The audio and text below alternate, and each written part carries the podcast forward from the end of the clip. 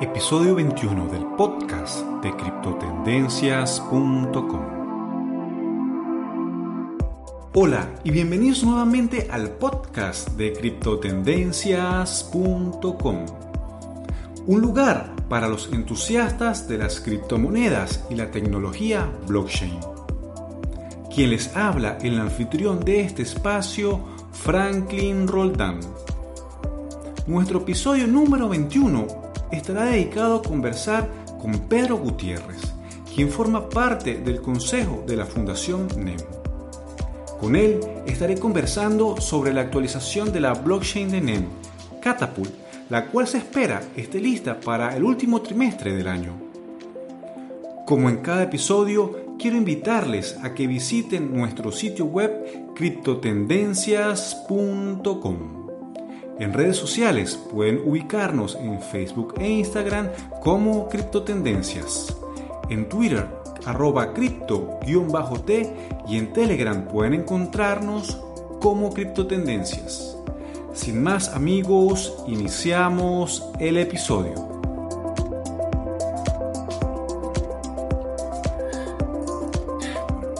Quiero darle la bienvenida a Pedro Gutiérrez, miembro del Consejo de la Fundación NEM. Pedro, bienvenido al podcast de criptotendencias.com. Muchísimas gracias eh, Franklin por la invitación y pues bueno, siempre muy, muy contento de poder dar información a la comunidad que, que nos escucha sobre los avances que estamos haciendo desde la Fundación NEM. Pedro, para iniciar el episodio me gustaría que seas tú quien te presentes a la audiencia, nos digas cuáles son tus funciones dentro de la Fundación NEM. Ok, este, para darte un poco de historia, la Fundación NEM fue eh, fundada en el año 2016 y es una de las tres entidades que le da soporte a nuestra tecnología, que fue el primer bloque se, se comenzó en marzo del 2015.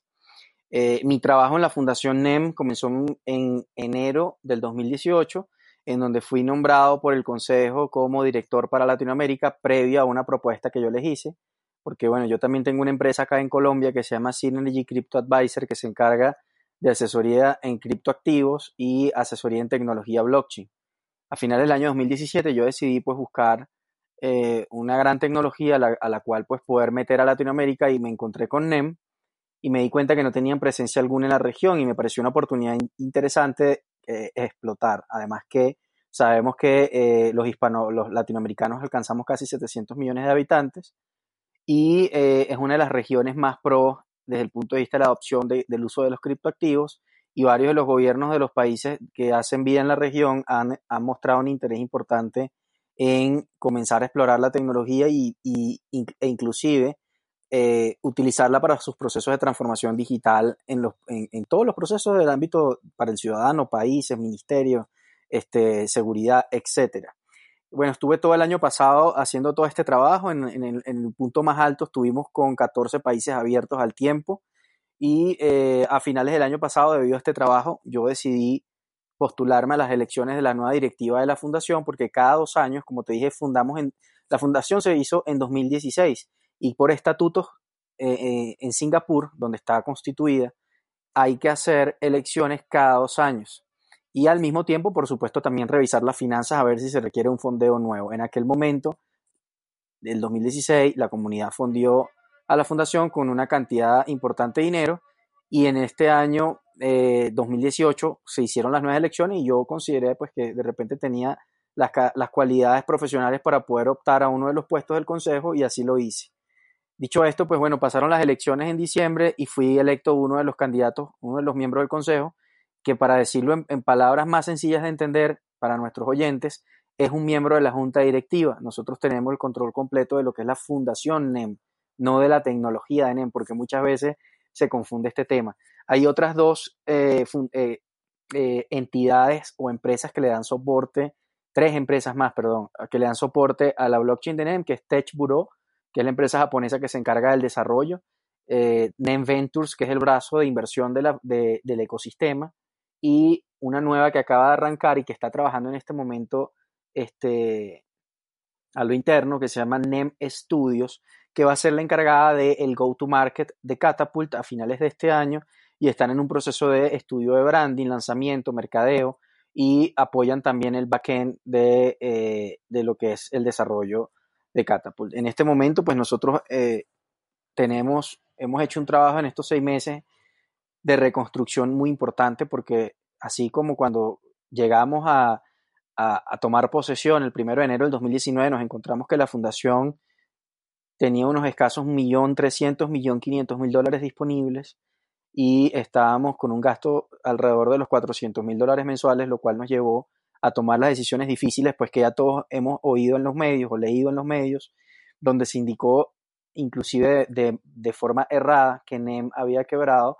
Y al contrario, pues nosotros como hombres de negocios nos dimos cuenta que había que tomar decisiones, tuvimos que dejar ir alguna, algunos de los empleados, poner en stand-by algunos proyectos, mientras hacíamos una nueva propuesta a la comunidad para conseguir nuevos fondos. Así lo hicimos. En febrero los conseguimos nuevamente y eh, que, aclaro, pues son casi 9 millones de dólares lo que conseguimos para operar hasta finales del año 2020, que es cuando se vuelven a hacer las elecciones y estamos en este momento nuevamente, eh, además que estamos apoyando lo que es las soluciones back-end con las otras entidades, también estamos generando nuevas oportunidades para soluciones front-end, ya que ahora nuestro, nuestro foco es para generar ingresos, pues como todo el ecosistema sabemos, muy bien ha cambiado muchísimo, se han acabado ese hype de gasto increíble que existía o existió en el año 2016, 2017, 2018, en el que pues se gastó muchísimo en eventos, en sponsorships y en, y en una cantidad pues de, de situaciones que no es sostenible de ninguna manera desde un punto de vista de negocio. Entonces, más o menos esa, puede ser, esa es mi introducción, pues si tienes preguntas alrededor, yo con mucho gusto.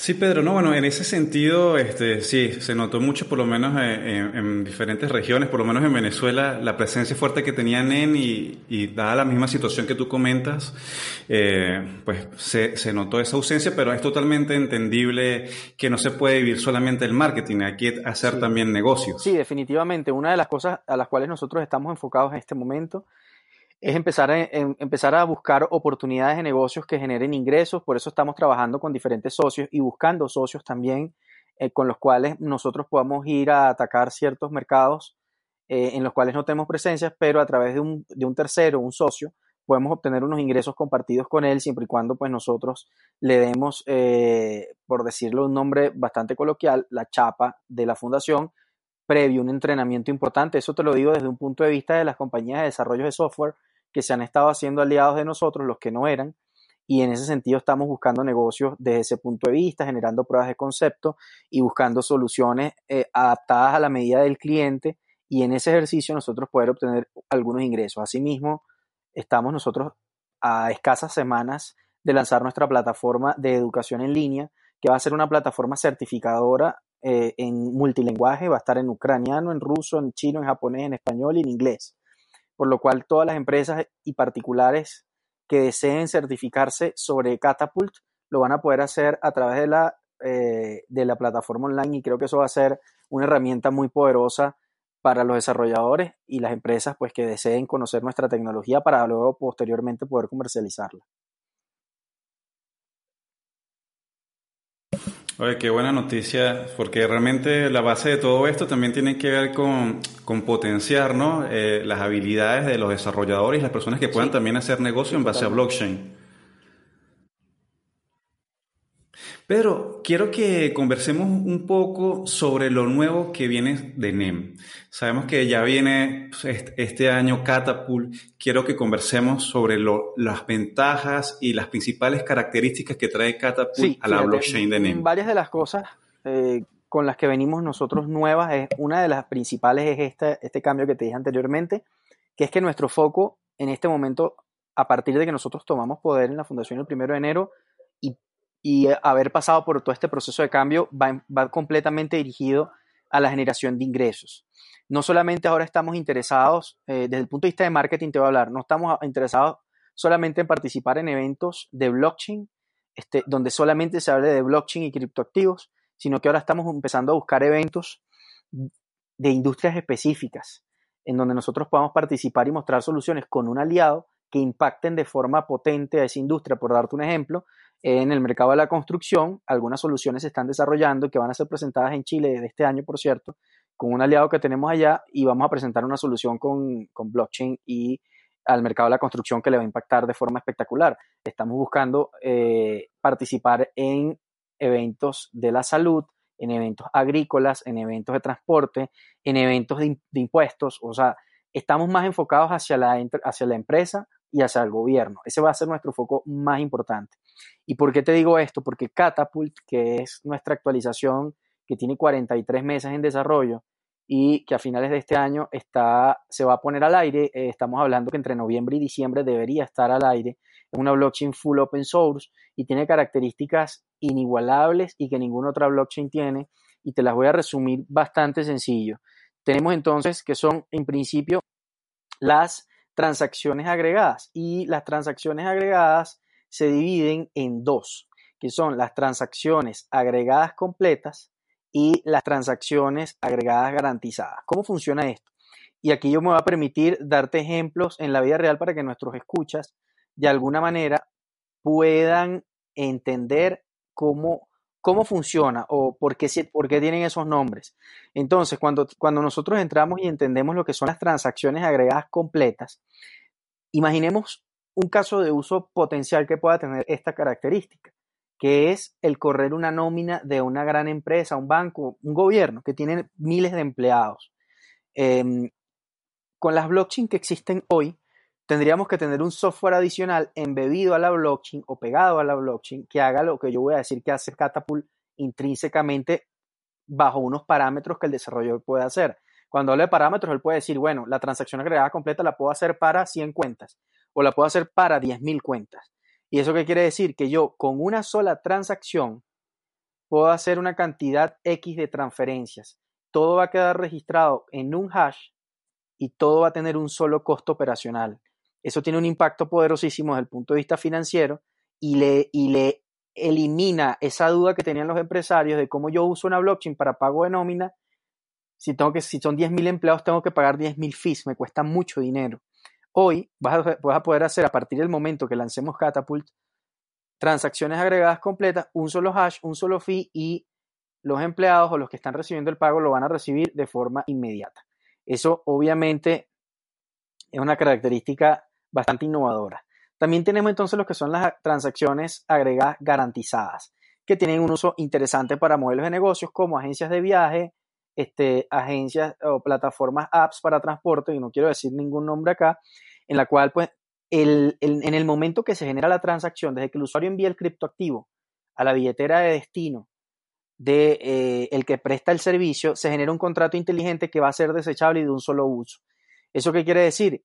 Él, genera, envía el pago, el contrato inteligente verifica que está todo en orden, le dispara automáticamente la comisión al intermediario le dice a la línea aérea, por dar el ejemplo de la agencia de viaje, que aquí está el pago y está listo, y la línea aérea devuelve inmediatamente el boleto aéreo y en una sola operación, con un solo hash, el, que está comprando el boleto aéreo recibe el ticket de forma inmediata, envía la transacción y devuelve el ticket. Y todos en el proceso tienen el dinero instantáneamente y se cierra la operación y se desecha el, smart contract. ¿Cómo se hace esto hoy con las plataformas existentes? Em, cuando se hace una transacción a través de una página de, internet o una página, de una agencia de viajes en internet, tú tienes que esperar, mandar el pago, la plataforma de pago se queda con el dinero unos días por temas de tesorería, a las 48 horas o las 24 horas le liquida a la aerolínea y, X, y en X cantidad de tiempo le liquidan al intermediario de acuerdo al contrato que tenga con una de las dos franquicias que operan en este momento los bancos o para hacer este tipo de pago electrónico. Entonces, esto reduciría de forma drástica los tiempos en los cuales algunos emprendimientos pueden empezar a innovar para que los operadores y para que los intermediarios pudieran entonces empezar a adoptar estas tecnologías. Y esto es uno de, las, de los ejemplos y lo estoy explicando lo más sencillo para que nuestros oyentes lo puedan oír. Obviamente esto tiene otra cantidad de este, aplicaciones que se pueden usar con, con Catapult. Y quiero aclarar nuevamente, estas características que estoy explicando son intrínsecas en la blockchain, es decir, solamente necesitan parametrizarse para ponerlas en marcha. No necesitas de un software extra. Veamos entonces con las transacciones multifirma multinivel, lo cual permite varias aplicaciones. Voy a dar dos aplicaciones muy sencillas que, por ejemplo, la primera pudiera ser la línea de producción en serie de, eh, armado de, vehículos, en donde tenemos una cantidad de operadores en la parte baja de, eh, la construcción del casco, de la instalación de los vidrios, de los, faros, del, del, tablero, etcétera, del cableado. Y posteriormente en cada una de las fases tenemos supervisores que van cerrando las operaciones. Por ejemplo, si estás pintando el vehículo y, y colocando los faros, vas a tener una cantidad de firmas que cada uno de estas personas o cada uno de estos empleados está, está realizando y un supervisor arriba verifica que todo esté en orden. Si en algún paso algún supervisor o uno de los operadores abajo dice que una de las operaciones no está correcta, inmediatamente el supervisor no va a poder firmar la operación y por lo cual el auditor final, que es el responsable de que, que todo esté saliendo muy bien, él va a poder ver inmediatamente dónde está ocurriendo la falla y puede corregir y al mismo tiempo esto va a permitir al cliente final, el usuario final, poder saber si el producto del que está consumiendo, en este caso un vehículo, tuvo o no problemas, porque acuérdate que la blockchain no tiene retroceso ni la puedes modificar o simplemente se construyó en el proceso adecuado. Esto, por supuesto, agrega una transparencia más grande para el cliente final, agrega también una forma de controlar más importante a los que son los dueños de empresa y esto le permite, por supuesto, a abaratar muchísimos costos en procesos de auditoría. Otra de, las eh, usabilidades que puede tener esta característica es que hoy por hoy nosotros para recuperar la clave de nuestras billeteras tenemos que guardar 12 palabras claves este, para poder si en algún momento se nos pierde la clave o se nos moja el celular, nos lo roban, poder ir recuperar nuestros fondos. ¿Qué pasa con qué pasa si, le si se te pierden las 12 palabras clave? Definitivamente perdiste tus fondos. Aquí no hay un call center a donde tú te puedas dirigir y decir, mira, yo se me perdió la tarjeta de débito como en los bancos y quiero recuperar mis fondos o pones la huella, etcétera. ¿Qué estamos haciendo nosotros o qué se hizo con multifirma multinivel? Es que tú puedas designar a varias personas que conozcan, eh, personas vivas, definitivamente, que tú puedes decir la abuela, tío, esposa, hijo, o, o, simplemente personas que no se conozcan. Cuando yo active la función de recovery de mi cuenta, me vas a firmar varias operaciones. Ellos nunca van a saber cuántos fondos tienes, pero ellos pueden servir como para que tú recuperes tus fondos y no necesitas que eh, hayan 12 palabras clave. Ellos firman todas las operaciones inmediatamente tú puedes levantar nuevamente tu billetera con todos los fondos que tenías antes de la pérdida, del robo o de lo que vaya o de lo que haya pasado en ese caso con la billetera o con el celular, etcétera. Eso también es una función muy poderosa. También tenemos lo que son filtros de cuenta. Los filtros de cuenta funcionan básicamente en que podemos crear listas blancas y listas negras dentro de la blockchain. Esto funciona para acciones administrativas muy importantes, donde tú puedes delegar en diferentes eh, gerentes con el 100% de seguridad, que si tú le dices, bueno, tú vas a recibir fondos solamente de estos proveedores o solamente de estos clientes y vas a pagar solamente a estos proveedores, ellos no tienen forma alguna de mover los fondos para ningún otro lugar. Eso definitivamente da una amplitud importante para aquellos emprendedores que utilizando y entendiendo cómo funcionan las listas, los filtros de cuenta, poder ellos estructurar procesos no solamente en el ámbito administrativo, sino seguramente en otras líneas de negocios que posteriormente iremos viendo cuando los emprendedores entiendan bien la tecnología y puedan, y puedan empezar a darle uso, que como te dije, no solamente desde el punto de vista financiero. Pedro, esa, esa opción está buena para los políticos.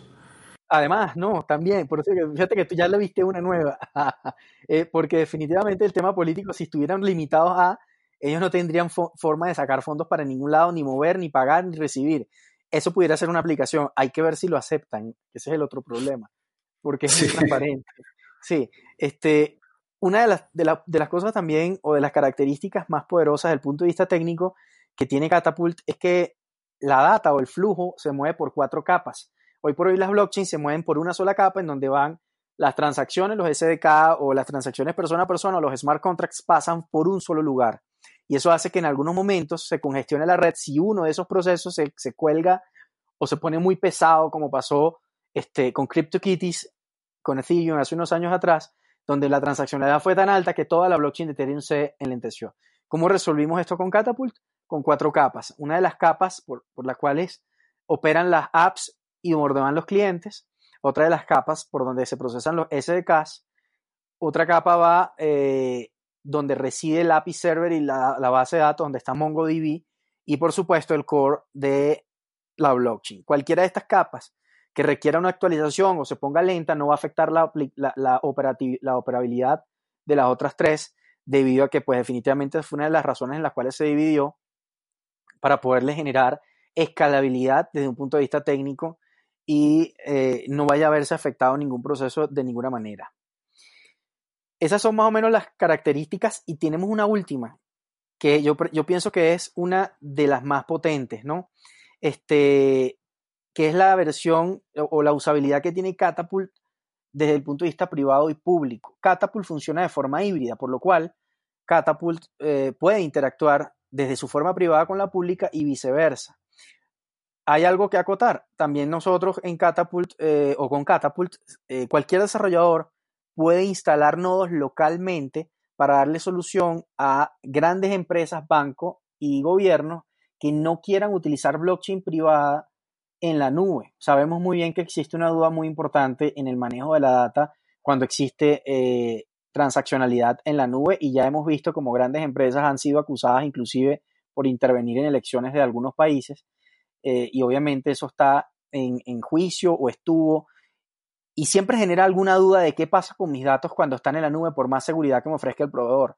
Yo creo que ningún, no hay nada más seguro que tengamos nuestros propios nodos instalados en nuestros propios lugares con nuestra propia seguridad nuestros propios firewall y nuestros propios ingenieros.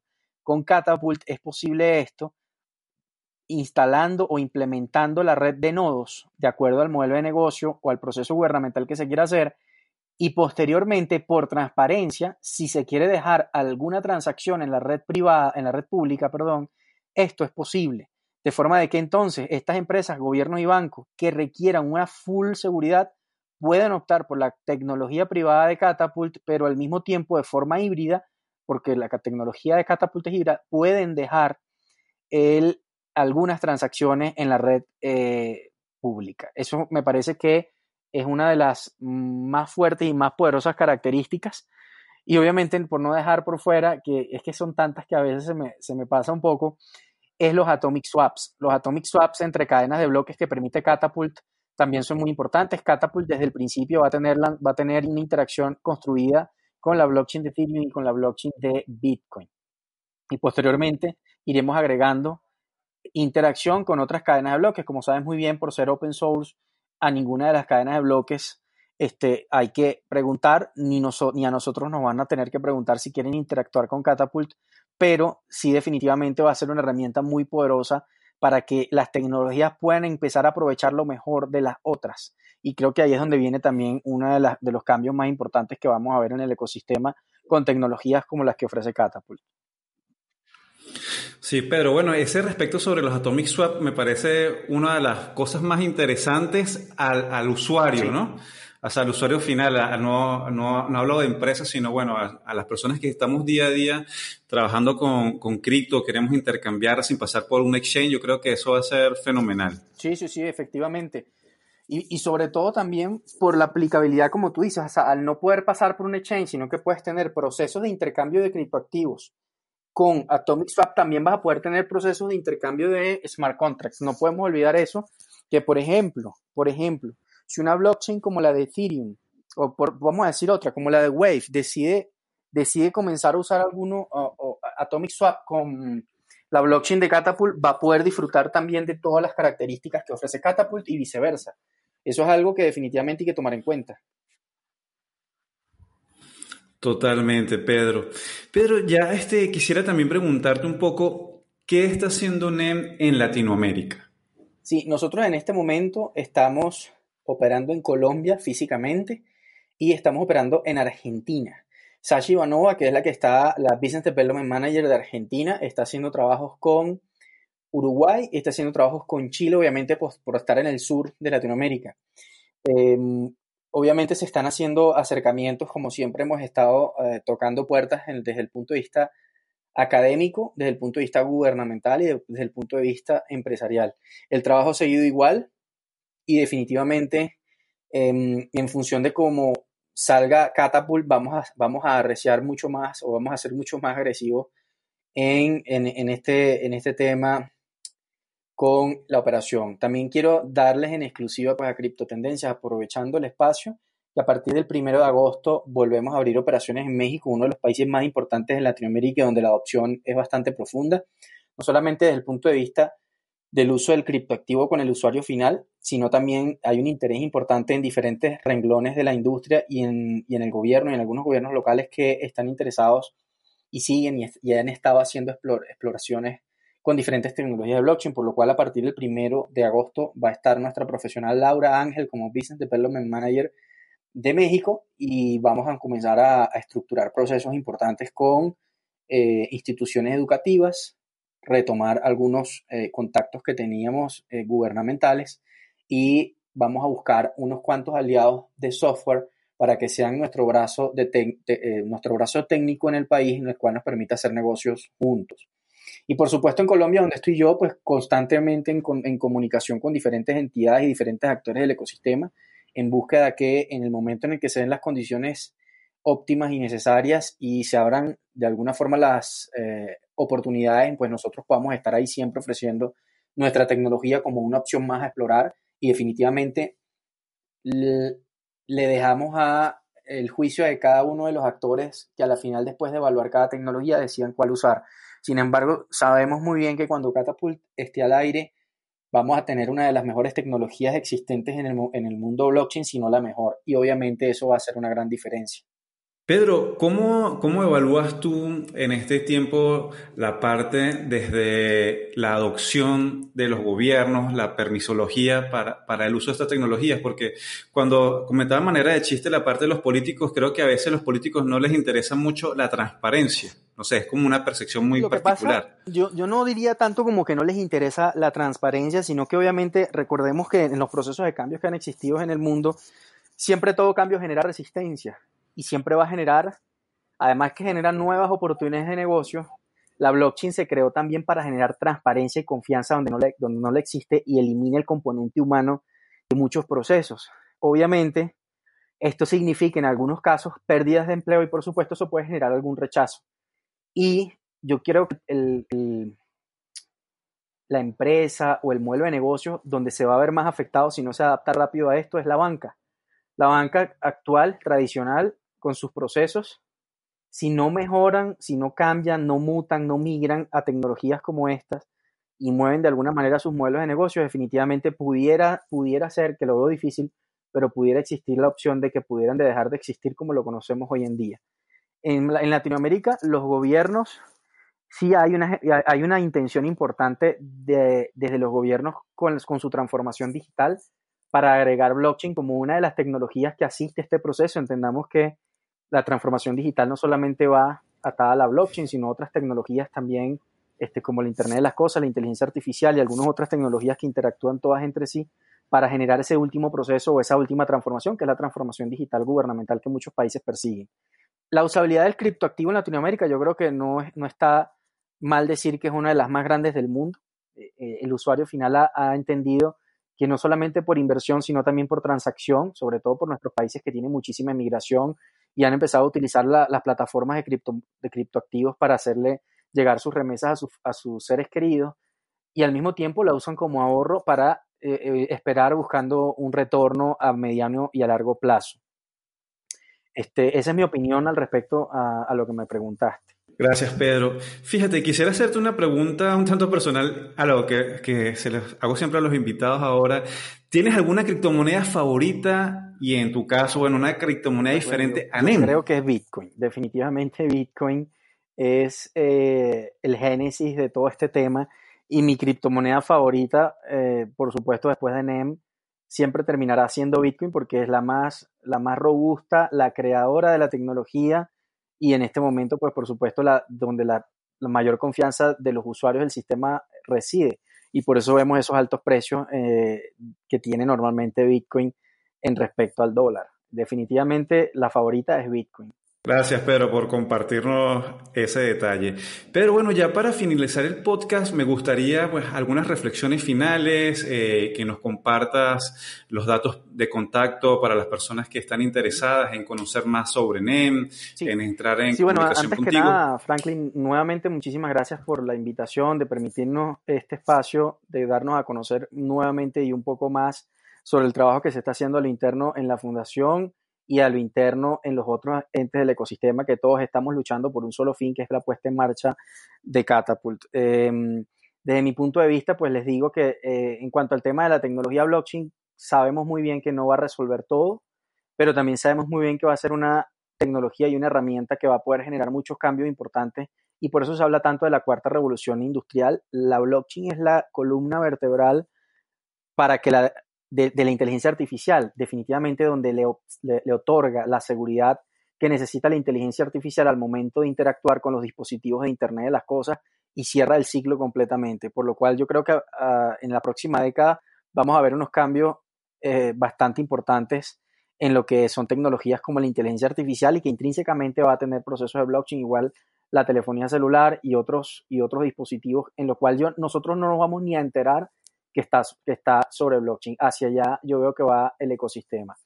Y por último, pues mis datos, eh, el, voy a dar el Telegram, es arroba Maximus Trading y mi WhatsApp, que es por donde más rápido también contesto, es más 57, que es el código de país, 318-617-4774. Estoy a la orden por completo para cualquier duda, pregunta, asesoría, consultoría que tenga que ver con nuestra tecnología y por supuesto también que tenga que ver con criptoactivos. Pedro, bueno, muy agradecido por este tiempo en la conversación donde podemos conocer todo lo que viene con Catapult, bueno, y el mayor de los éxitos en todos los proyectos. Hemos llegado al final del episodio del podcast número 21 de criptotendencias.com. A nuestra audiencia agradecemos la atención. Gracias por escucharnos y nos vemos o nos escuchamos, mejor dicho, en una próxima ocasión.